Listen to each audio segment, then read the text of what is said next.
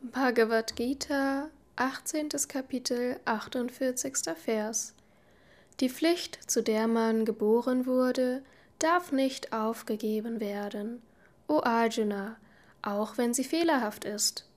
Denn alles, was man tut, ist in Übel gehüllt, so wie Feuer in Rauch.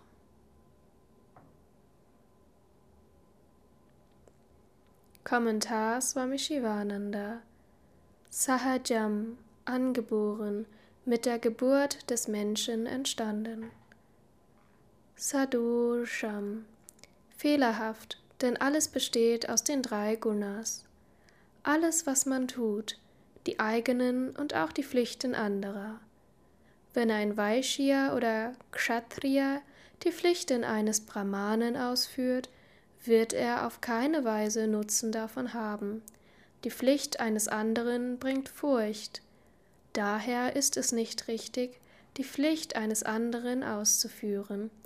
Es ist für einen Menschen, der das selbst nicht kennt, unmöglich, Handlung vollkommen auszulöschen. Daher darf die Handlung nicht aufgegeben werden.